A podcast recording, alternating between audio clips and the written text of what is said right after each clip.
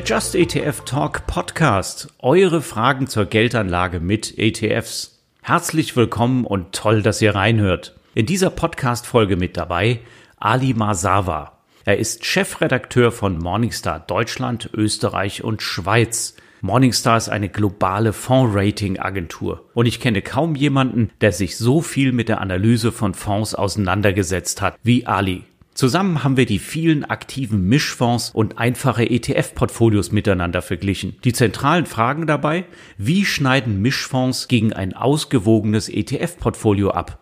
Also ein ETF-Portfolio, das man in Eigenregie kaufen oder besparen kann. Und was kosten beide Alternativen? Ali und ich haben am 14. Januar live eine Stunde lang eure Fragen zu diesem Thema beantwortet. Mit Zahlen, Fakten und einem heftigen Fazit des Fondsanalysten, aber hört doch am besten selbst. Ihr werdet gleich feststellen, dass am Anfang des Mitschnitts nur Ali und ich sprechen. Da sind wir auf Fragen eingegangen, die uns die Teilnehmerinnen und Teilnehmer schon bei der Anmeldung zum Online-Seminar gestellt hatten. Danach haben wir uns den Fragen aus dem Live-Chat gewidmet. Das heißt für euch, wenn euch auch mal eine Frage unter den Nägeln brennt, dann schaut auf der Webseite zu unserem Podcast vorbei und meldet euch für eines der nächsten Live-Events an. Der Just ETF Talk läuft jeden Monat immer an einem Donnerstagabend um 19 Uhr, jeweils mit mir und einem Gast. Mein Name ist übrigens Jan Altmann. Ich bin ETF-Experte beim Verbraucherportal Just ETF und seit 20 Jahren im ETF-Markt am Start. Jetzt geht's aber direkt weiter mit der Aufzeichnung. Viel Spaß beim Hören. Willkommen zu unserem neuen Online-Seminar Just ETF Talk. Zur Verstärkung habe ich bei Just ETF Talk immer einen Gast dabei. Das ist heute Ali Masawa. Er ist Chefredakteur von Morningstar Deutschland, Österreich und Schweiz. Morningstar, also sein Arbeitgeber, ist eine globale Fondsrating-Agentur. Also ich kenne kaum jemand, der sich so viel mit der Analyse von Fonds befasst hat. Herzlich willkommen, Ali, in unserer Runde. Möchtest du dich kurz vorstellen? Ja, hallo Jan. Ähm, toll, dass ich hier sein darf. Herzlich willkommen auch von meiner Seite. Kurz zu mir. Ich beschäftige mich seit 20 Jahren mit Fonds, Seit der Zeit sind auch ETFs ähm, am europäischen Markt. Insofern habe ich mich auch immer sehr viel mit ETFs beschäftigt. Meine Karriere, wenn man so will, habe ich angefangen bei einer Finanznachrichtenagentur, wo ich auch mein Handwerk gelernt habe. Das war Ende der 90er Jahre. Und ich bin seit knapp zehn Jahren jetzt bei Morningstar, beschäftige mich da fast ausschließlich mit Fonds. Wir sind nicht nur eine Ratingagentur, sondern wir verstehen uns als Analysehaus und wir haben unseren Anfang genommen 1985, als unser Gründer in Chicago, Joe Mansueto, in seinem Wohnzimmer als Ein-Mann-Firma Fonds analysiert hat und Fondskataloge erstellt hat, weil damals gab es keine elektronische Datenverarbeitung und Analysemöglichkeiten für Fonds. Da hat man das alles händisch gemacht. Und seitdem hat sich wahnsinnig viel getan. Wir sind inzwischen globaler Konzern, auch an der Nasdaq notiert. Wir haben in Deutschland seit 2001 unsere Präsenz und beschäftigen uns mit anlegerorientiertem Research und ein Teil davon, einen kleinen Teil davon kann man auf morningstar.de finden. Man kann sich dort anmelden für Newsletter. Wir geben einmal die Woche ein Newsletter raus, alle zwei, drei Wochen, alle zweieinhalb Wochen etwa ein ETF-Newsletter. Also wir versuchen für Investoren Datenanalysen vorzubereiten, aufzubereiten. Auch viel zu Aktien, Einzelaktien, aber unsere ja, Kernkompetenz sind Fonds- und ETF-Research. Vielleicht kennt ja der eine oder andere Nutzer und Teilnehmer hier die Sterne-Ratings. Das sind unsere quantitativen Ratings. Wir haben noch jede Menge andere Ratings und Analysetools, aber das nur in aller Kürze. Also ich könnte mir vorstellen, da werden wir auch gleich drauf zurückkommen. Denn unser Thema dreht sich heute um einen Vergleich. Wie schneiden Mischfonds gegen ein ausgewogenes, selbstgemachtes ETF-Portfolio ab, das man kaufen oder besparen kann? Was kosten beide Alternativen? Was bringen sie? So, jetzt legen wir mal los. Was hat die Teilnehmer und Teilnehmerinnen denn am meisten interessiert im Vorfeld? wer hat eigentlich wie abgeschnitten, wie kann ich überhaupt vergleichen? Und da will ich gleich mal einhaken, denn wir haben ja, glaube ich, ein riesiges Spektrum, was wir da miteinander vergleichen. Ich selber hätte hier zwei Selbstmacher-ETF-Portfolios, die nicht spektakulär sind die auch mit Zahlen unterlegbar sind. Aber bei den Mischfonds, wie sieht denn die Landschaft da aus, Ali? Kannst du uns mal so einen Einblick geben? Das ist eine extrem schwer durchschaubare Landschaft. Es gibt tausende von Fonds in Europa. Wir schauen uns Fonds in Gesamteuropa an. In Deutschland gibt es auch etliche tausend Mischfonds. Also das Ganze ist extrem unübersichtlich. Auf den ersten Blick. Ich meine, wahrscheinlich auch auf den zweiten oder den dritten. Man kann aber relativ schnell Ordnung schaffen in diesem Wust, indem man diese Mischfonds segmentiert. Und zwar, ja, man sortiert sie in Gruppen und die Gruppen sollten idealerweise dann vergleichbare Produkte enthalten. Wie kann man das machen? Man geht normalerweise nach der Aktienquote. Also ein Mischfonds kann defensiv aufgestellt sein dann hat er eine Aktienquote von 10, 20 Prozent, manche haben auch weniger. Dann gibt's ausgewogene Mischfonds, das sind Mischfonds, die ungefähr hälftig in Aktien und Anleihen. Dann gibt's aggressive, also aktienorientierte Mischfonds und dann gibt es noch die Gruppe der Mischfonds, die ja alles machen können. Deren Aktienquote kann changieren zwischen 0 und 100 Prozent. Das heißt, in schlechten Marktphasen wird der Fondsmanager dann idealerweise die Aktienquote auf 0 oder Richtung 0 runterfahren und in hausierenden Märkten, wenn äh, Konjunktur boomt oder die EZB alles aufkauft, was auf dem Markt an Anleihen da ist, dann wird er idealerweise dann die Aktienquote auf Richtung 100 schrauben. Das passiert eigentlich nie, dass ein Mischfonds heute 0 und morgen 100 hat, aber das ist diese prinzipielle Freiheit, die solche flexiblen Produkte haben. Und das ist dann, glaube ich, auch ein ganz wichtiges Unterscheidungsmerkmal, wenn es um Mischfonds, aktiv verwalteten Mischfonds geht, versus ETF-Portfolios. Vielleicht ein letztes Wort noch zur Frage, sind denn Mischfonds alle aktiv? Ich würde sagen, erstmal ja. Es gibt kleine, aber feine Ausnahmen, die wahrscheinlich auch deinen Hörern, Jan, vertraut sind. Stichwort Arero. Das ist zwar kein ETF, streng genommen, aber es ist ja doch ein Index Mischfonds, wenn man das so bezeichnen will. Den haben wir durchaus auch ins Herz geschlossen, ja. Genau, genau. Den habt ihr adoptiert als ETF-Spezialisten. Das ist auch gut so. Wir finden den auch übrigens sehr gut weil er einfach sehr viele Merkmale vereint, die wir glauben, die Anlegern gut tun. Gut, aber nichtsdestoweniger, Mischfonds sind in aller Regel aktiv verwaltet. Jetzt, wie gesagt, mit diesen paar Ausnahmen. Über die Gründe können wir dann auch vielleicht später philosophieren, aber deswegen, ja, Mischfonds versus ETF-Portfolios, also das ist eigentlich so diese Gegenüberstellung, die man vornehmen kann, weil Mischfonds sind in aller Regel aktiv verwaltet, die haben Fondsmanager aus Fleisch und Blut der mal das eine, mal das andere übergewichtet. Also so weit zum Thema, wie nähert man sich diesem gigantischen Universum an? Und bei den Mischfonds ist es ja in der Regel so, dass eben eine Komponente dabei ist, die dann auch das Aktienrisiko ein bisschen mildern soll und die Schwankung des Gesamtfonds. Wobei dann eben die ein oder andere Komponente mal in der Beimischung oder in der Zusammensetzung schwanken kann um vielleicht noch eine entsprechende Outperformance da zu generieren. Das kommt mir jetzt aber gerade so vor, also wir müssen natürlich Rendite und Schwankungen miteinander vergleichen und vielleicht noch die Kosten. Das wären für mich so die drei Punkte. Und ich hätte jetzt mal zwei ETF-Portfolios mitgebracht, die könnte man eigentlich fast schon als Benchmark bezeichnen für Mischfonds. Und das sind zum Beispiel das Classic 50 Portfolio bei uns, nach dem Buy-and-Hold-Ansatz. Das heißt, man kauft einmal, das sind sieben ETFs, weltweit ein, zwei Anleihen-ETFs, fünf Aktien-ETFs, weltweit gestreut nach volkswirtschaftlicher Leistungsfähigkeit, kostet gerade mal 0,11 Prozent laufende Verwaltungskosten. Also ist super niedrig, gibt es nach meinem Kenntnisstand keinen einzigen Mischfonds, der das jemals schlagen könnte. Und dieses Portfolio hat in 2020 immerhin abgeschlossen mit einer Rendite von 5% und über fünf Jahre gerechnet von 7,6%. Und das ist würde ich sagen, etwas, was wir hier als Qualitätsmaßstab eventuell nutzen können oder mal schauen können, wie gruppieren sich denn die Mischfonds so da drum. Oder ich gehe einfach her und mache das, was auch viele Anlegerinnen und Anleger machen. Ich nehme den MSCI World. Ich nehme Marktkapitalisierungsgewichtet mit halt hohen USA-Anteil oder nehme dann Staatsanleihen einfach noch dazu in Euro. Da haben wir auch ein Portfolio gemacht. Die Stiftung Warentest nennt das das Pantoffelportfolio. Kostet 0,12 Prozent im Jahr laufende Verwaltungskosten. Und jetzt kommt's in 2020 auch 5,8 Prozent und über fünf Jahre 7,8 Prozent. So, wie sieht das denn aus mit den Mischfonds? Wie gruppieren die sich denn in ihrer Leistung da drumrum? Die haben keine Chance, wirklich keine Chance. Ich nenne vielleicht ein paar Namen. Ich habe ja eben über diese Grobsegmentierung gesprochen, was defensive, was ausgewogene, flexible oder aggressive Mischfonds anbelangt. Also in einem wirklich freundlichen Aktienumfeld haben in den vergangenen fünf Jahren die aggressiv, also aktienlastigen Mischfonds knapp viereinhalb Prozent plus gemacht im Durchschnitt. Wenn man das mit äh, dem Vergleichsindex, der keine Kosten hat, sich anschaut, der hat 7,2 Prozent plus gemacht. Das ist die Benchmark, die wir den aktienorientierten Mischfonds zuweisen. Wir haben die flexiblen abgeschnitten, erschreckend schwach, 2,08 Prozent. im Durchschnitt. Wir reden hier immer über europäische Fonds, europäische Fondskategorien. Und europaweit haben flexible Mischfonds in den vergangenen fünf Jahren zwei Prozent pro Jahr gemacht. Bei den ausgewogenen war es mit 2,8 Prozent pro Jahr ein bisschen besser. Rentenorientierte Produkte, also die defensiven, die haben natürlich jetzt nicht so die Bäume ausreißen können in den letzten fünf Jahren. Stichwort niedrige Renditen.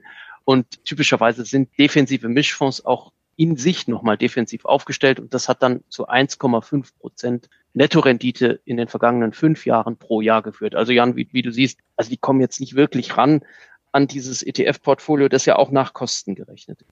Also das war ja eine sehr eindeutige Antwort. Äh, jetzt gehen wir vielleicht mal in die Ursachenforschung. Wie hoch sind denn die Kosten von Mischfonds versus ETFs? Bei den ETFs hatte ich ja eben schon was in den Ring geworfen. Dazu muss ich dann natürlich noch die Kosten rechnen, wenn ich die ETFs an der Börse selber kaufe oder bespare.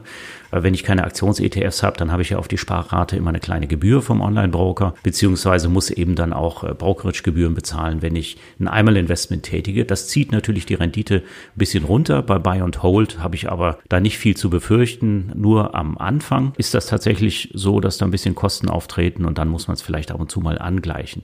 Wie ist das denn bei den Mischfonds? Wo liegen die denn von den Kosten her ungefähr? Kannst du uns da mal einen Einblick geben? Also wenn man wirklich die Durchschnitte nimmt in Europa, dann kommen natürlich auch institutionelle und semi-institutionelle Produkte dazu, also Produkte, die für Großanleger wie Pensionskosten gedacht sind. Die ziehen natürlich den Kostendurchschnitt runter, aber man kann ungefähr davon ausgehen, dass die flexiblen Mischfonds um die anderthalb 1,6, 1,7, manche sogar noch mehr Prozent pro Jahr kosten bei den äh, Aktienorientierten nähert sich das der 2%-Marke an.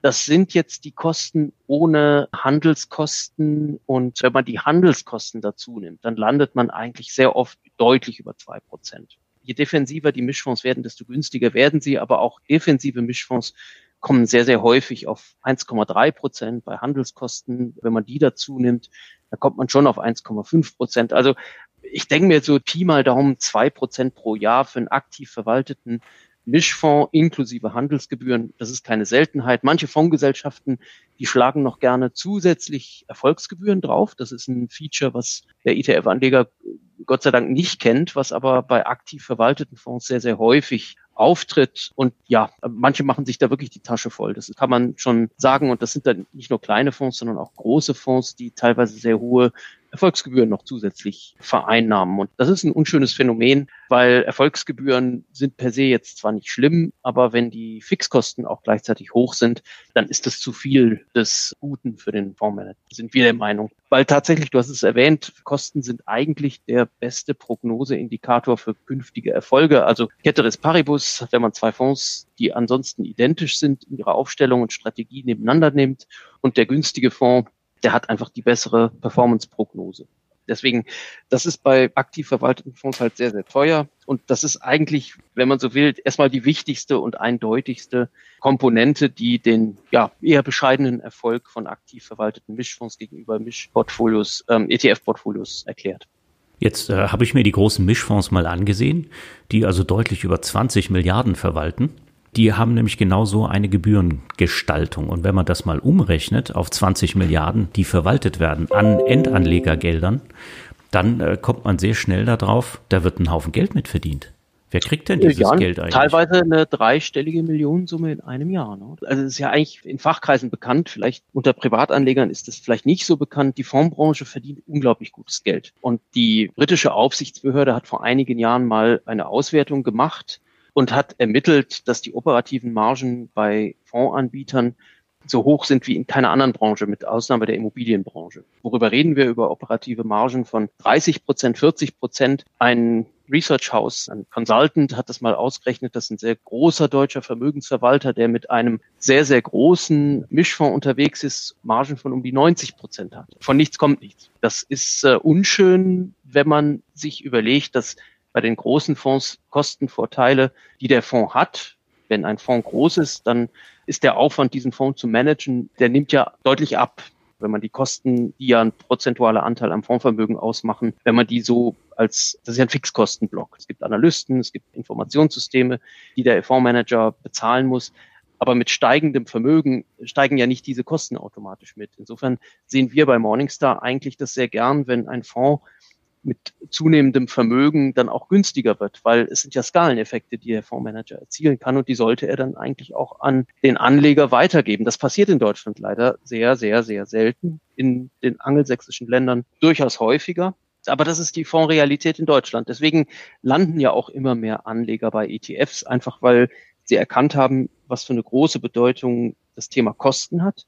Und entsprechend findet, man muss es so sagen, die Abstimmung mit den Füßen statt bei Privatanlegern oder bei immer mehr Privatanlegern, wenn es um aktive Fonds geht. Ja, ich will nämlich gleich mal einhaken. Der Joachim fragt, warum hat man eigentlich noch aktiv verwaltete Fonds, wenn die doch tatsächlich teurer und schlechter sind? Wie man voraussichtlich, zumindest äh, nach dem, was du gesagt hast, für dieses Segment der Mischfonds, kann man das ja genauso sagen. Also warum hat man die noch? Warum gibt es die noch? Das liegt leider darin, dass die Deutschen im Allgemeinen nicht besonders gut Bescheid wissen in Finanzangelegenheiten. Der typische deutsche Privatanleger wird ein Konto und äh, vielleicht ein Depot bei der Sparkasse haben, bei der Genossenschaftsbank, einer Privatbank und weil diese Fonds ja zum selben Sektor gehören. Also die Sparkassenorganisation, die das Geld der Sparkassenfonds managt, ist die DECA. Union Investment ist der Fondsmanager der Volks- und Raiffeisenbanken.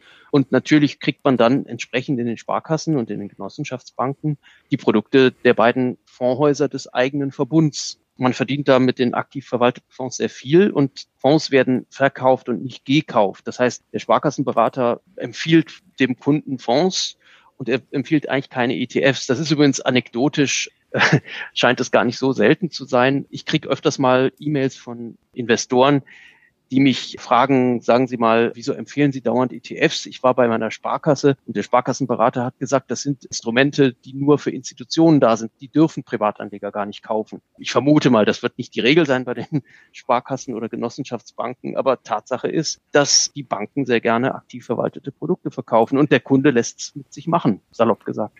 Jetzt äh, hakt der Martin aber hier gleich mal ein und äh, sagte, können nicht Teile der TER, werden die nicht auch als sogenannter Kickback benutzt? Der Kickback ist ja eine Zahlung, die dann an den Vertrieb erfolgt, als Belohnung dafür, dass der Fonds dann ins Depot des Anlegers wandert. Ist das denn bei den Performance-Betrachtungen, die du eben genannt hast, berücksichtigt? Das sind alles Nettozahlen, genau. Das ist die endgültige Performance nach Kosten. Das ist auch ein Teil der ganzen Misere, der Performance-Misere, dass der Vertrieb zusätzlich vergütet wird aus den Produktkosten. Das heißt, der Sparkassenberater, der wird dann nicht nur den Ausgabeaufschlag vereinnahmen, sondern auch einen Teil der jährlich anfallenden Kosten. Und wenn, ganz einfaches Beispiel, nehmen wir an, ein Aktienfonds kostet zwei Prozent pro Jahr, das ist relativ häufig der Fall. Und dann gehen teilweise die Hälfte dieser Gebühren an den Vertrieb. Also der Vertrieb verdient nicht nur am klassischen Ausgabeaufschlag, den man ja vielleicht kennt als Fondsanleger, sondern ein Großteil oder ein großer Teil der jährlichen laufenden Gebühren geht in Gestalt von Kickbacks an den Vertrieb. Und das macht Fonds so teuer und das macht sie im Endeffekt leider auch sehr oft unattraktiv, weil wenn die Produkte immer teurer werden, dann bleibt halt weniger Rendite für den Anleger übrig. Und das ist extrem bedauernswert, weil Fonds sind wunderbare Instrumente für die Vermögensbildung. Übrigens nicht, dass der Eindruck entsteht, dass wir nur ETF-Fans sind bei Morningstar. Wir mögen aktive Fonds sehr weil wir glauben, dass es Manager gibt, die Mehrwert erzielen können. Nur wenn die Kosten so hoch sind, kann der Manager so gut sein, wie er will. Am Ende des Tages, ja, kapituliert er vor den Kosten. Da will ich auch gleich mal einhaken. Ist das eventuell so, dass das besonders im Bereich der Mischfonds so ist? Dass also tatsächlich die Kosten im Verhältnis zur Rendite, die erwirtschaftet wird, mit aktivem Management hier besonders niedrig ist? Also wenn man den, den Misserfolg von Mischfonds hm. als Gruppe sich vergegenwärtigt, dann gibt es da mehrere Gründe. Kosten sind ein wichtiger Bestandteil, aber die Kosten sind gar nicht mal so exorbitant hoch im Vergleich etwa zu Aktienfonds oder Rentenfonds. Also ich finde es viel schlimmer, dass viele Rentenfonds deutlich über ein Prozent kosten. Und jeder, der in die Zeitung guckt oder sich online informiert, sieht, dass die Umlaufrendite oder zehn Jahres Bundesanleihen, Bundesanleihen mit zehnjähriger Laufzeit und das wichtige Benchmark, die rentieren ja im negativen Bereich. Und das kann man ja als indikativ für die künftigen Performance-Zahlen sehen. Es werden Kosten von über einem Prozent für etwas veranschlagt, was in den nächsten Jahren wahrscheinlich performancemäßig in Richtung Null geht. Und das finde ich persönlich viel schlimmer. Aber Mischfonds sind insofern nicht die teuerste Fondsgattung. Aber es kommen noch ein paar andere Punkte dazu. Und das ist dieses Trading-Verhalten, nenne ich das mal. Also ein Mischfonds, wir haben es ja vorhin besprochen, besteht aus Aktien und Renten und entsprechend der Einschätzung des Fondsmanagers wird dann die Aktienquote hochgefahren oder runtergefahren. Und es ist eigentlich bekannt, dass das Handeln des Fondsmanagers auch zusätzlich die mögliche Rendite schmälert, weil viele Fondsmanager einfach sehr prozyklisch, ja, zum falschen Zeitpunkt das Falsche machen sozusagen. Also wenn Februar, März 2020, wir alle wissen es noch, die Corona-Krise sich massiv auf die Märkte niederschlägt, dann ist es keine Seltenheit gewesen, dass aktive Mischfondsmanager dann aus dem Markt rausgegangen sind. Um das Risiko zu managen, kann man sich auch darüber streiten, was das echte Risiko dann ist. Folge ist, dass sehr oft solche Fonds dann nicht den Wiedereinstieg finden, wenn die Märkte hochgehen. Und wir wissen ja alle, wie unglaublich schnell und schwungvoll die Märkte ab Ende März, April wieder nach oben geschnellt sind. Meine These ist, das hat kaum ein Fondsmanager so antizipieren können und entsprechend auch das Portfolio so ausgerichtet. Das heißt, ganz oft ist es so, der Fondsmanager steigt bei volatilen Märkten aus und findet dann nicht so den zeitigen Wiedereinstieg. Und das ist unseres Erachtens einer der wichtigen Gründe, warum Mischfonds nicht besonders gut abschneiden. Um das etwas in den Kontext zu setzen, wenn man große Gruppen an Fonds hat, die ja alle Kosten vor sich herschieben, dann werden die zwangsläufig im Durchschnitt unter der Benchmark liegen. Es gibt durchaus erfolgreiche Fonds, auch langfristig erfolgreiche Fonds, da können wir vielleicht drüber sprechen, weil man sollte jetzt nicht das Bild so darstellen, dass aktiv verwaltete Fonds per se alle schlecht sind. Aber bei Mischfonds sind es extrem wenige, die erfolgreich sind, muss man dazu sagen. Da will ich jetzt auch noch mal einhaken. Also du sagst, äh, ihr habt nicht nur die Kosten, sondern auch tatsächlich eben die, die Handelstätigkeit und der Versuch, die Marktentwicklung einzuschätzen, als äh, möglichen Grund identifiziert, dass die Performance in der Breite bei Mischfonds nicht so toll aussieht. Wie wäre das denn jetzt mal übertragen auf die ETF-Welt? Ich habe ja vorhin einfach mal zwei Portfolios angesprochen, die ich mir rausgesucht hatte. Wir haben ja jede Menge Portfolios auf der Webseite bei Just ETF, aber nehmen wir einfach mal eins, was 50-50 aufgeteilt ist und das wird ja nach dem Buy-and-Hold-Ansatz investiert. Das heißt, ich investiere in zum Beispiel diese sieben ETFs in dem Portfolio, das nennen wir Classic 50, weil es eben auf die klassischen marktkapitalisierungsgewichteten Märkte abzielt, also S&P 500, Nikkei 225, äh, Stock 600 und so weiter. Da muss ich aber die Allokation konstant halten. Also es scheint mir, nach dem, was du gesagt hast, tatsächlich der Fall zu sein, dass der klassische Buy-and-Hold-Ansatz, wenn ich ihn denn wirklich konsequent durchziehe, den Mischfonds dann tatsächlich überlegen ist. Auf jeden Fall. Also Buy and Hold, das ist eine statische Strategie. Wenn man es über alle Durchschnitte der Mischfonds nimmt, ist es eine erfolgreichere Vorgehensweise, als hektisch zu traden wie es leider öfters der Fall ist bei Mischfonds, die teilweise auch quantitativ gemanagt werden übrigens. Also ETFs sind ja auch quantitativ gemanagte Fonds, die folgen diesem Indexalgorithmus. Und es gibt aber auch quantitative Ansätze unter aktiv verwalteten Fonds und die produzieren oftmals deutlich höhere Handelskosten, weil ein ETF produziert eigentlich in aller Regel kaum Handelskosten, allenfalls dann, wenn jetzt Titel ausgetauscht werden. Dann gibt's äh, Tradingkosten auf ETF-Ebene. Aber da, ähm, da muss man da natürlich schon gestellt sein, ja, damit man seine Allokation da durchhält. Denn wir sehen ja im Moment gerade einen wahnwitzigen Hype rund um Trendthemen, die natürlich in so einem stinklangweiligen Buy and Hold Classic Portfolio überhaupt oder wenig wiedergegeben werden, auch wenn jetzt Tesla sich im S&P 500 äh, schon eingereiht hat. Wie ist das bei den aktiven Mischfonds? Springen die auf so ein Thema? Also hier kam beispielsweise gerade die Frage, wann gibt's denn jetzt endlich so ein Wasserstoff-ETF? Ja, ist das eine tolle Idee?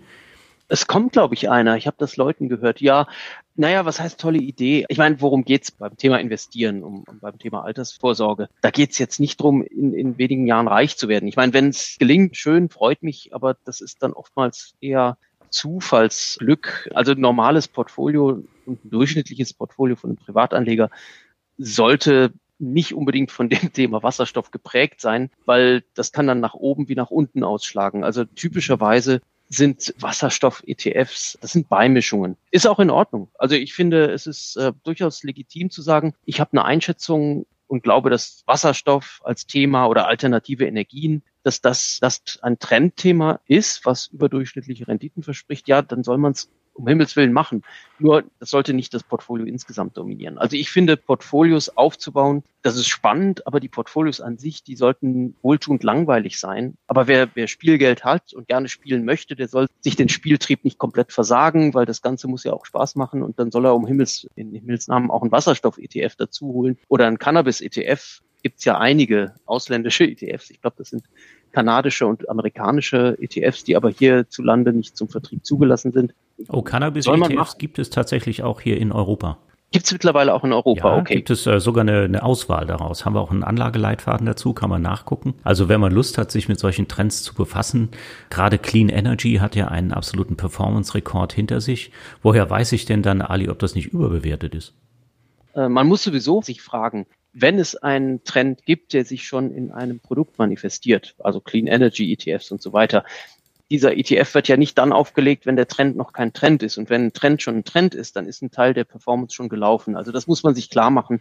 Wenn ich ein Finanzprodukt kaufe und nicht als Trüffelschwein mir einzelne Aktien suche von Mini-Unternehmen, die keiner kennt, dann springe ich auf etwas auf, was schon seit einiger Zeit läuft. Und dazu gehört dann auch die Frage, welche Bewertung, wie sind die Wertpapiere in dem ETF bewertet. Und dann geht es wiederum darum, wenn man das Risiko eingehen will, sollte man sich halt informieren. Es gibt genug Informationsmöglichkeiten. Also Morningstar zum Beispiel hat auch Aktienanalysen. Wir haben Aktienanalysten und zwar um die 100 an der Zahl. Und wir gucken uns sehr viele Branchen an. Banken machen das auch, andere Researchhäuser auch. Da muss man sich halt schlau machen, weil ich meine, wenn man die hohe Rendite von Themen wie Clean Energy oder Wasserstoff äh, vereinnahmen will, dann muss man was dafür tun. Aber macht ja auch Spaß, ist ja nett. Also könnte man das durchaus eben auch äh, als Beimischung gestalten. Aber wir halten einfach mal fest, das Erfolgsrezept scheint zu sein, über längere Zeit möglichst wenig zu traden, eine statische Allokation zu fahren, die dem eigenen Risiko entspricht. Und das kann man natürlich super mit äh, schönen, langweiligen, billigen ETFs umsetzen, die vielleicht auch marktkapitalisierungsgewichtet sind. Jetzt kommen wir mal zum, zum Thema Risiko. Es wird ja immer wieder gesagt, ja, die äh, ETFs, die folgen ja dann dem Index und der Index, der bewegt sich auch gerne mal nach unten. Selbst wenn er 1600 Werte enthält, kann er auch mal 30 Prozent an Wert verlieren in kürzester Zeit. Meistern das die aktiven Fonds vielleicht besser? Das ist ein bisschen jetzt die Frage, das ist fast schon eine philosophische Frage. Was ist das Risiko? Also ist die Schwankungsbreite eines Wertpapiers ist das gleichbedeutend mit einem Risiko. Das ist, wird oft so gesehen und es ist ja auch so, dass Anleger nervös sind, wenn die Märkte schwanken. Nur wer langfristig dabei ist und ein breit aufgestelltes Portfolio hat, der kann kurzfristige Schwankungen aussitzen und im Grunde sind ja die Schwankungen auch die Voraussetzung dafür, dass man eine ordentliche Performance macht, weil wir lieben ja die Schwankungen, wenn sie nach oben gehen. Blöde ist halt, Kapitalmärkte schwanken auch nach unten und wer die Schwankung nach oben mitnehmen will, muss eigentlich investiert bleiben und deswegen muss er auch die Schwankung nach unten mitnehmen. Das ist relativ einfach. Aber langfristig ist das Thema, und wir kommen zur gängigsten Kennziffer, die Volatilität, also die Schwankungsbreite eines Wertpapiers, die ist meines Erachtens, unseres Erachtens nicht ein gutes Maß für das Risiko. Also ich persönlich finde das Risiko, dass der Anleger seine Ziele nicht erfüllt, finde ich viel größer, als dass es auf dem Weg zu diesem Ziel hin und her schwankt. Weil langfristig gleichen sich solche Schwankungen aus. Wenn man der Meinung ist, dass Aktien steigen langfristig, dann äh, sollte man einfach dabei bleiben. Und Mischfonds, wie gesagt, sind ja auch sehr stark von der Aktienkomponente geprägt. Kann man auch überlegen, ob man die Aktienquote jetzt in Zeiten sehr, sehr niedriger Zinsen nicht steigern sollte. Also du hast ja, glaube ich, dieses 50-50-Portfolio erwähnt. Da kann man triftig drüber streiten, ob es bei 50-50 bleiben sollte oder ob man vielleicht 60-40 macht. Was man aber auf jeden Fall beachten sollte, ist, dass man auf der Rentenseite, also auf der Anleihenseite, dann nicht zu viel Risiko nimmt, weil das ist ja eigentlich das A und O eines diversifizierten Portfolios, dass nicht alle Wertpapiere im Portfolio das Gleiche machen, wenn die Märkte nach unten gehen zum Beispiel. Und deswegen sind Anleihen, finde ich, nach wie vor extrem wichtig, weil sie ja das Risiko der Aktienseite rausnehmen. Und in diesem Fall ist, wie gesagt, das Risiko meines Erachtens, dass der Anleger seine Zielrendite nicht erreicht. Und wenn man die Volatilität des Portfolios ausbremst durch die Anleihenkomponente, dann reduziert man auch die Drawdowns. Deswegen, wenn man über Risikokennzahlen redet, finde ich den maximalen Verlust in einem gewissen Zeitraum die erfolgversprechendere oder aussagekräftigere Risikokennziffer, weil das sind ja reale Verluste, die auf dem Weg entstehen. Wenn man die abdämpft, abmildert durch eine sichere Bondkomponente, Anleihenkomponente, dann finde ich, ist das ein gutes Risikomanagement. Aber eben nicht dann hektisch die Aktienkomponente zu traden. Das finde ich, ist oft nicht sehr vielversprechend. Bleiben wir nochmal beim Thema Risiko und beim Thema Anleihen. Da kamen eben auch schon Fragen, ja, Anleihen, die performen doch eigentlich gar nicht. Ist das nicht problematisch, die überhaupt in dem Portfolio drin zu haben? Also wir mischen sie immer bei. Wir sehen da auch nicht viele Alternativen dazu. Wenn Rohstoffe beigemischt werden, dann ist das eher auf der Risikoseite zu sehen und Gold sehen wir da eigentlich auch eher auf der Risikoseite. Und diese gemischten Portfolios und das Gleiche gilt ja auch für Mischfonds die erfüllen ja quasi ihre Dämpfungsfunktion für die Schwankungen auf dem Aktienmarkt mit Anleihen. Wir selber sagen immer, nehmt bitte Anleihen in Euro, damit man wenigstens kein Währungsrisiko drin hat. Aber es ist ja tatsächlich so, die effektive Verzinsung ist jetzt unter Null. Trotzdem hat ein europäischer Staatsanleihen-ETF im letzten Jahr über fünf Prozent Performance gemacht und zu also meinem Portfolioergebnis kräftig beigetragen. Also hat eigentlich fast die Aktienperformance gehabt. Wie, wie kann denn sowas sein? Naja, wenn wir uns anschauen, wie das Zinsumfeld ist, die Zinsen am kurzen Ende sind negativ. Und wenn jetzt die Konjunktur schwächelt oder einbricht, dann äh, fallen die Renditen weiter. Und das bedeutet ja, dass die Kurse von Anleihen steigen. Gerade Langläufer hatten eine fantastische Performance, eigentlich durchgehend in den letzten Jahren. Da gab es dann Ausnahmephasen. Zweite Hälfte 2016, da gingen die Renditen hoch. Da gab es gerade bei Langläufern hohe Verluste. Ja, es ist eigentlich eine gute Frage. Soll ich bei Minuszinsen nicht lieber ein Tagesgeldkonto nehmen und keine Anleihen? Die Frage, die ist durchaus relevant. Das kann man durchaus erwägen. Die meisten Banken, gerade bei Privatanlegern, geben ja noch nicht die Minuszinsen weiter. Dann ist vielleicht ein Nullzins-Tagesgeldkonto gar keine schlechte Alternative. Zumal die fixe Duration bei ETFs, bei Bond-ETFs, das spiegelt ja auch kein Verhalten einer Anleihe wider. Also wenn man eine Anleihe bis zur Fälligkeit hält, dann gibt es ja kein Durationsrisiko, weil äh, habe ich einen Zins, der entweder groß oder klein oder nicht vorhanden ist, aber dann habe ich ja kein Durationsrisiko, wenn ich als Bondanleger bis zur Fälligkeit halte. Das ist bei ETFs nicht so und das kann man durchaus kritisch sehen in heutiger Zeit. Das ist nur so, wir sind in den letzten 20, 30 Jahren halt unglaublich verwöhnt worden. Wir haben steigende Aktienmärkte gehabt und wir hatten steigende Rentenmärkte. Das muss nicht immer so sein. Also Bonds, Anleihen sind ein Risikoinstrument, ein Risikoasset und mal ist die Prämie höher mal ist sie tiefer. Im Moment ist sie halt tief. Ich gehe davon aus, dass, auch wenn ich jetzt nicht erwarte, dass die Bonds crashen, dass die Anleihen massiv korrigieren, weil die Inflation kommt. Also das sieht man eigentlich nicht, dass da irgendwas mit Inflation hinter dem Berg hervorlugen würde. Wenn ich da gerade einhaken darf, vielleicht an der, an der Stelle. Bei Mischfonds ist es ja so, da habe ich gar nicht die Wahl. Ja, da entscheidet das der Fondsmanager und natürlich auch die Definition des Fonds. Der muss ja vorher sagen, so und so viel gehe ich ins Risiko, so und so viel sichere ich und äh, daraus ergibt sich dann auch der Charakter des Fonds. Ist es dann defensiv, offensiv, ausgewogen? In der Regel sind die Anlagerichtlinien bei aktiv verwalteten Mischfonds sehr, sehr, sehr breit gefasst. Das heißt, das ist nicht so, dass da steht, wir werden nur in Staatsanleihen investieren auf der Rentenseite, sondern da wird dann allgemein, werden dann vielleicht Grenzen und Bandbreiten formuliert, aber die enthalten dann durchaus auch Unternehmensanleihen und dann auch Emerging Market Bonds, je nach Anlagerichtlinie, aber manchmal sogar auch die Möglichkeit, in Hochzinsanleihen zu gehen. Und das sehen wir eigentlich auch, ähm, und das sehen wir auch kritisch, dass weil die Renditen auf der Bondseite so tief sind, gehen immer mehr Mischfondsmanager dazu über, hochriskante oder höher riskante Bonds beizumischen, höher riskant in diesem Fall die niedrigere Ratingstufen. Also man investiert in das, was noch Zinsen oder was Coupons bringt. Und das sind halt keine Staatsanleihen. Und das ist ein kritischer Punkt, weil wenn man jetzt einen Mischfonds hat, der Aktien und Unternehmensanleihen vereint, dann hat man ein sogenanntes Delta One Portfolio, wird das im Fachjargon genannt. Also man hat dann im Grunde zwar ein auf den ersten Blick diversifiziertes Aktienrentenportfolio. Aber weil die Anleihen sich ähnlich verhalten wie Aktien, und das ist der Fall bei Unternehmensanleihen beziehungsweise Hochzinsanleihen, in ihrem Verhalten ähnelt die eher der Aktienseite. Und dann hat man im Grunde kein diversifiziertes Portfolio mehr. Also das ist auch ein Punkt, der bei Mischfonds sehr, sehr häufig in den letzten Jahren aufgetreten ist. Deswegen, da müssen Anleger halt sehr, sehr vorsichtig sein. Und deswegen ist so ein statisches Portfolio, was Staatsanleihe, ETFs oder Tagesgeld inkludiert, das ist dann schon eine transparentere Sache, weil dann weiß der Investor, okay, wenn es jetzt an den Märkten, an den Aktienmärkten rappelt, dann wird die Tagesgeldkomponente beziehungsweise der Anleihe, Staatsanleihe ETF, der wird sich dann so verhalten, wie man es wahrscheinlich annehmen kann in einem Aktien, volatilen Aktienumfeld. Das heißt, ich habe also tatsächlich deutlich mehr Freiheiten, wenn ich mit ETFs mein Portfolio verwalte, als die Mischfondsmanager das eigentlich machen. Und da könnte ich natürlich jetzt auch auf Ideen kommen, ich gestalte mein Portfolio noch ein bisschen anders. Also der Andy schlägt zum Beispiel vor, wieso nehmen wir statt Anleihen-ETFs nicht einfach Edelmetalle wie Gold oder Silber? Könnte man ja sicherlich auch machen, würde man allerdings vermutlich feststellen, dass der Preis von Gold eben sehr schlecht vorhersehbar ist und in keinster Weise eigentlich als Sicherungskomponente so funktioniert, wie das mit Anleihen funktioniert oder vielleicht auch einfach mit Cash auf dem Tagesgeldkonto. Das heißt, es dämpft nicht das Risiko des Portfolios, sondern das kann das Risiko oder die Schwankung deines Portfolios erheblich vergrößern. Kein Mensch weiß ja, was mit dem Goldpreis wird. Und äh, es gibt auch eben keine äh, sicheren Vorhersagen für die Entwicklung des Goldpreises. Kann man sich angucken über die letzten 50 Jahre. Da hat Gold tatsächlich auch keinen wirklichen Wertbeitrag gebracht. Oder liege ich da falsch, Ali? Und dürfen denn eigentlich Mischfonds überhaupt in sowas investieren? Auch Thema Rohstoffe? Sie dürfen in äh, Rohstoffe investieren. Das hängt jetzt ein bisschen davon ab, ob's, aber das ist jetzt, würde jetzt, glaube ich, zu weit führen. Aber in aller Regel dürfen Sie Beimischungen tätigen.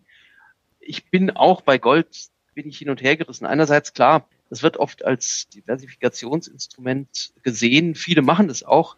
Es ist aber eigentlich eine Währung, wenn man sich fragt, was ist Gold? Also ich würde es auch als Reservewährung ansehen und Währungen schwanken und äh, Gold verhält sich auch nicht immer so, wie man es vielleicht erwartet. Also wir erinnern uns vielleicht an das Frühjahr 2020. Da hat Gold massiv korrigiert, weil, weil viele mussten offenkundig ihre Portfolios bereinigen, beziehungsweise brauchten Cash und dann hat man halt Gold verkauft. Also Gold verhält sich auch nicht immer so, wie man es glaubt, wie es sich verhält. Und äh, gerade jetzt in den letzten sechs Monaten ist der Goldpreis ja nicht besonders, hat ja nicht besonders viel beigetragen zur Wertsteigerung von Wertpapierportfolios, weil wenn alle Welt von der Konjunkturerholung ausgeht, dann will man eigentlich kein Gold haben, was eher eine Krisenwährung ist. Aber wie gesagt, selbst in der Krise kann sich Gold ganz anders verhalten, als man das vielleicht gemeinhin erwartet. Insofern als Beimischung, warum nicht? Ich meine, selbst erfolgreiche Fondsmanager wie Bert Flossbach, der den Flossbach äh, FVS Multiple Opportunities verwaltet, einen der größten Mischfonds oder der größte Mischfonds in Deutschland überhaupt, der hat auch eine Goldquote von 10 Prozent. Und das ist so eine Art Versicherung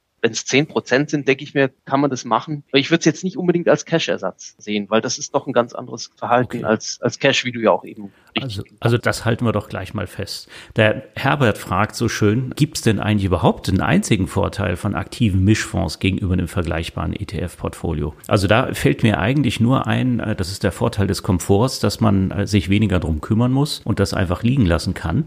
Aber diesen Vorteil hätte ich vielleicht auch, und da kommen wir später auch noch dazu, und viele von euch haben auch schon danach gefragt, zu den passiven Mischfonds, die es ja tatsächlich auch gibt, entweder in ETF-Form oder als Fonds zu kaufen. Aber was sind die Vorteile von aktiven Mischfonds nach so als Zwischenfazit unserer Diskussion hier gegenüber dem vergleichbaren ETF-Portfolio?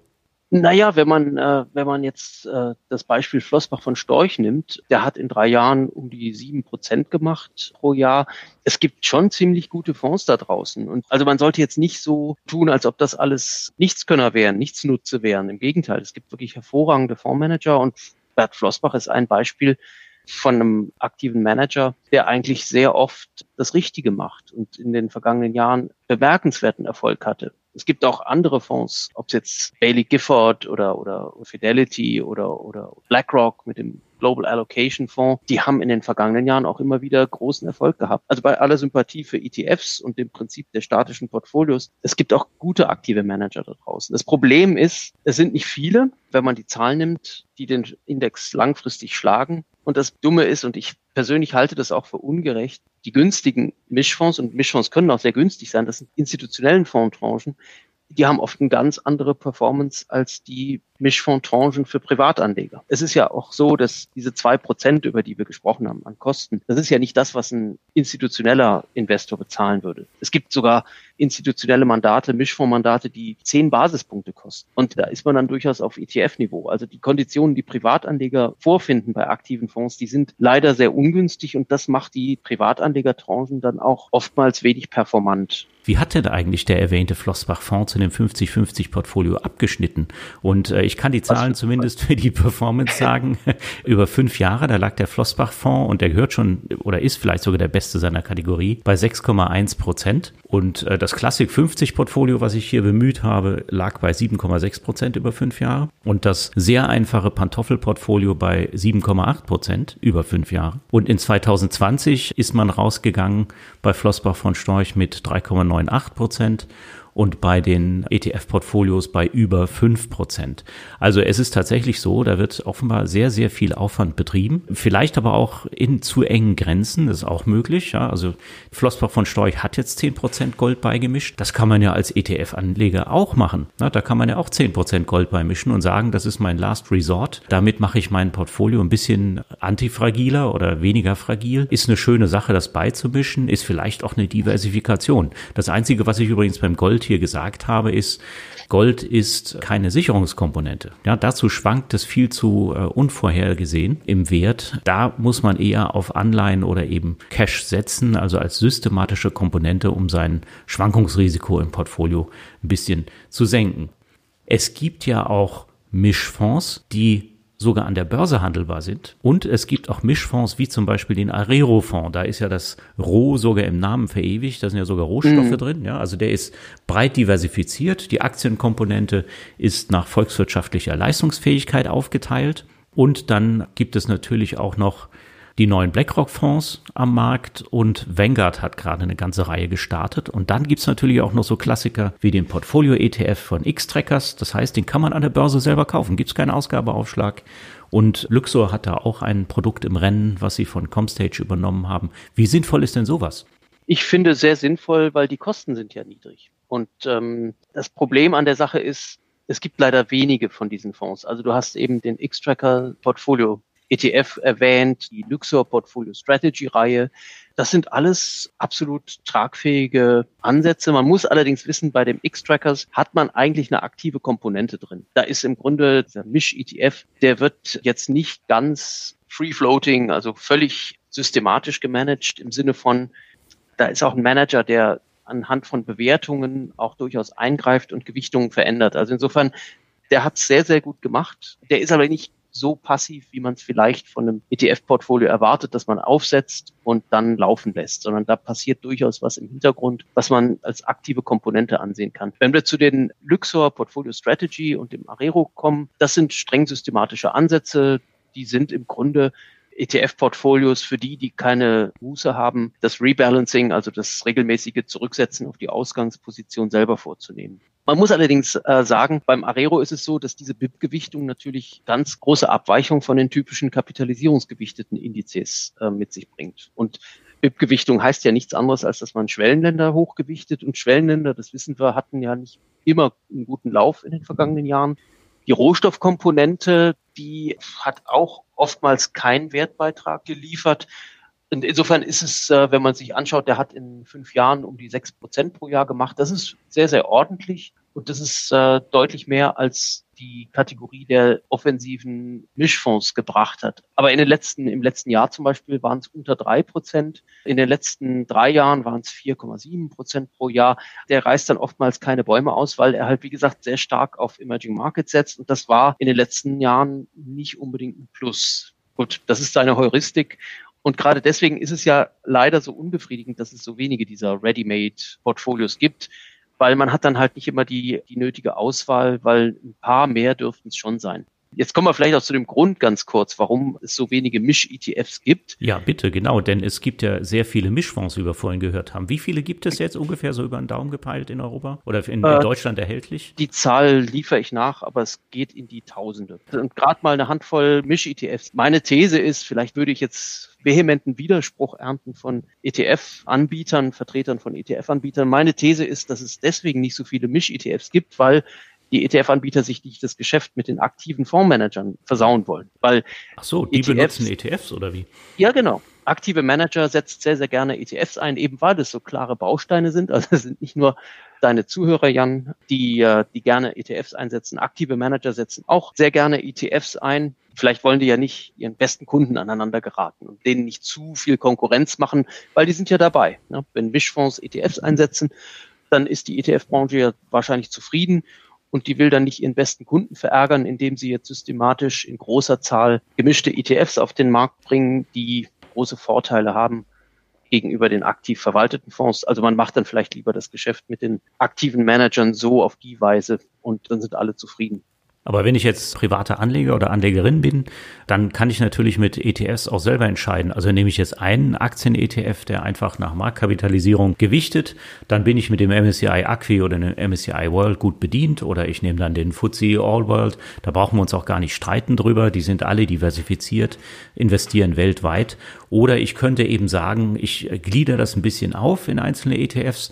Dann wird es noch günstiger. Das ist natürlich, wenn man Sparpläne macht, dann ein bisschen lästiger und aufwendiger bei der Einmalanlage durchaus zu berücksichtigen. Und ich könnte tatsächlich eben sagen, ich nehme ein anderes Verhältnis rein zwischen Schwellenländern und Industrieländern. Und da muss ich gestehen, also bei Just ETF haben wir sehr viele Portfolios, die nach volkswirtschaftlicher Leistungsfähigkeit strukturiert sind.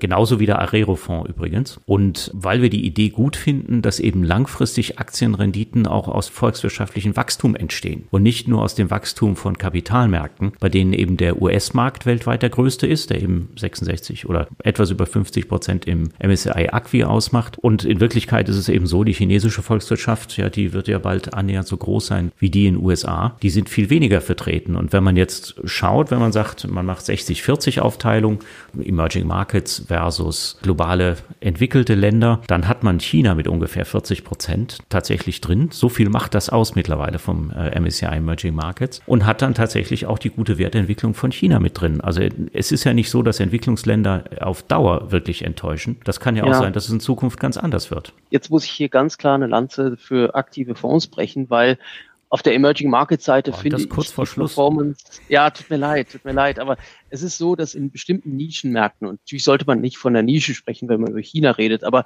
in Märkten bei Nebenwerten oder auch Emerging Markets, da reißen ETFs jetzt keine Bäume aus und da sind die Erfolgsquoten aktiver Aktienmanager durchaus nicht so schlecht, wie wir bei Mischfonds gesehen haben. Insofern mir wäre wahrscheinlich mit 40 Prozent China nicht so wohl bei der Sache, zumal wir da dann sehr viel über diese sogenannten State-Owned Enterprises sprechen, also über die Staatsunternehmen, die nicht besonders effizient wirtschaften und die auch gar kein Gewinnziel haben. Also die haben nicht das Ziel, Rendite für ausländische Investoren zu investieren, die über China-ETFs investiert sind. Also insofern, da bin ich ein bisschen zurückhaltend, was die Gewichtung der Schwellenländer anbelangt und bei typisch kapitalisierungsgewichteten Emerging Markets ETFs sind nun mal Chinesen chinesische Aktien wegen ihrer großen Bedeutung sehr hoch gewichtet. Und da habe ich ein bisschen Bauchschmerzen, ehrlich gesagt. So sympathisch ich den BIP-Ansatz finde, wäre ich ein bisschen zurückhaltender.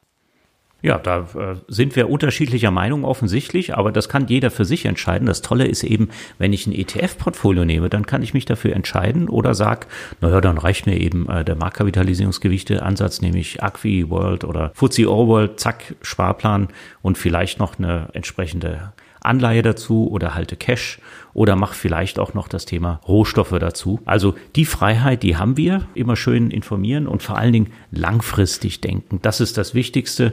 Wenn jetzt also wirklich die Themen so hoch bewertet sind, hochinteressant sind, könnte es sein, dass ich da langfristig vielleicht auch Pech damit habe. Und die Statistik sagt, langfristig fahre ich unheimlich gut mit einem gemischten ETF-Portfolio und also wenn ich das zusammenfassend sagen darf, sicherlich besser als mit aktiven Mischfonds. Würdest du mir da zustimmen, Ali?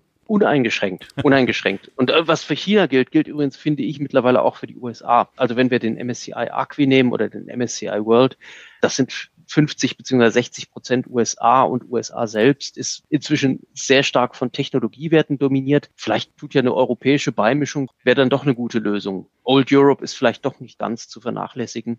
Langfristansatz sowieso bin ich voll bei dir aber vielleicht dann doch zwei ETFs, wenn es um das Thema MSCI World geht. Das kann man vielleicht dann ein bisschen mit europäischen Aktien verwässern.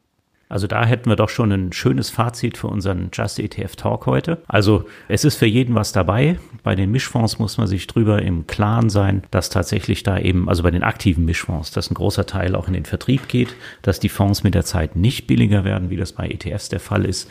Und dass ich gerade bei ETF-Portfolios zwar auch die Qual der Wahl habe und langfristig da äh, Konstanz belohnt wird, aber ich natürlich da auch noch beimischen kann, wie mich das eben interessiert. Damit wollen wir es vielleicht beschließen, unseren Talk. Also dem Ali möchte ich ganz, ganz herzlichen Dank sagen, auch für die Daten, die er mitgebracht hat, für die Einsichten, die er uns hier bereitgestellt hat. Ali, möchtest du auch noch was sagen? Ein letztes Wort. Ich bin äh, total happy, hier gewesen zu sein. Es ist immer schön, mit dir zu diskutieren und ein bisschen zu streiten auch. Und ähm, ich bin begeistert über das Forum, das du hier aufgebaut hast mit Just ETF, weil ich sehe die Zahl der Teilnehmer und ich sehe ihre Beteiligung und bin wirklich begeistert. Und ich denke, wenn alle Anleger in Deutschland so mit Herzblut bei der Sache wären, dann äh, hätten wir vielleicht weniger Probleme und wir hätten eine spannende Investment-Community. Also ich bin wirklich stark begeistert von der Runde heute Abend und bedanke mich ganz herzlich äh, bei allen Teilnehmern auch, dass ich dabei sein durfte und wünsche allen dann einen schönen Abend und, und vielen Dank, Jan, nochmal.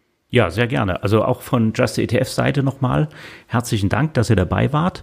Ich wünsche euch alles Gute und erfolgreiches ETF-Investment. Das war die Aufzeichnung des Live Just ETF Talks mit Ali Masawa, Chefredakteur von Morningstar Deutschland, Österreich und Schweiz. Wenn euch die Aufzeichnung gefallen hat, abonniert doch unseren neuen Just ETF Talk Podcast. Und wenn ihr selbst Fragen habt, die wir beantworten sollen, dann schaltet euch gerne zum nächsten Just ETF Talk zu. Einmal im Monat, immer donnerstags um 19 Uhr, läuft das neue Format zu unterschiedlichen Themen. Den Teilnahmelink findet ihr in der Podcast-Beschreibung. Einfach anmelden und her mit eurer Frage.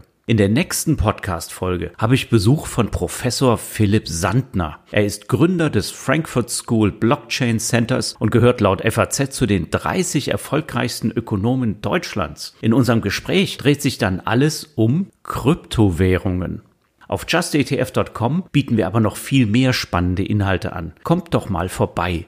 In unserem YouTube-Kanal findet ihr eine Menge weiterer Aufzeichnungen von früheren Online-Seminaren zu wirklich allen Themen, die euer Anlegerherz höher schlagen lassen. Wir freuen uns auf euch. Bis zum nächsten Mal.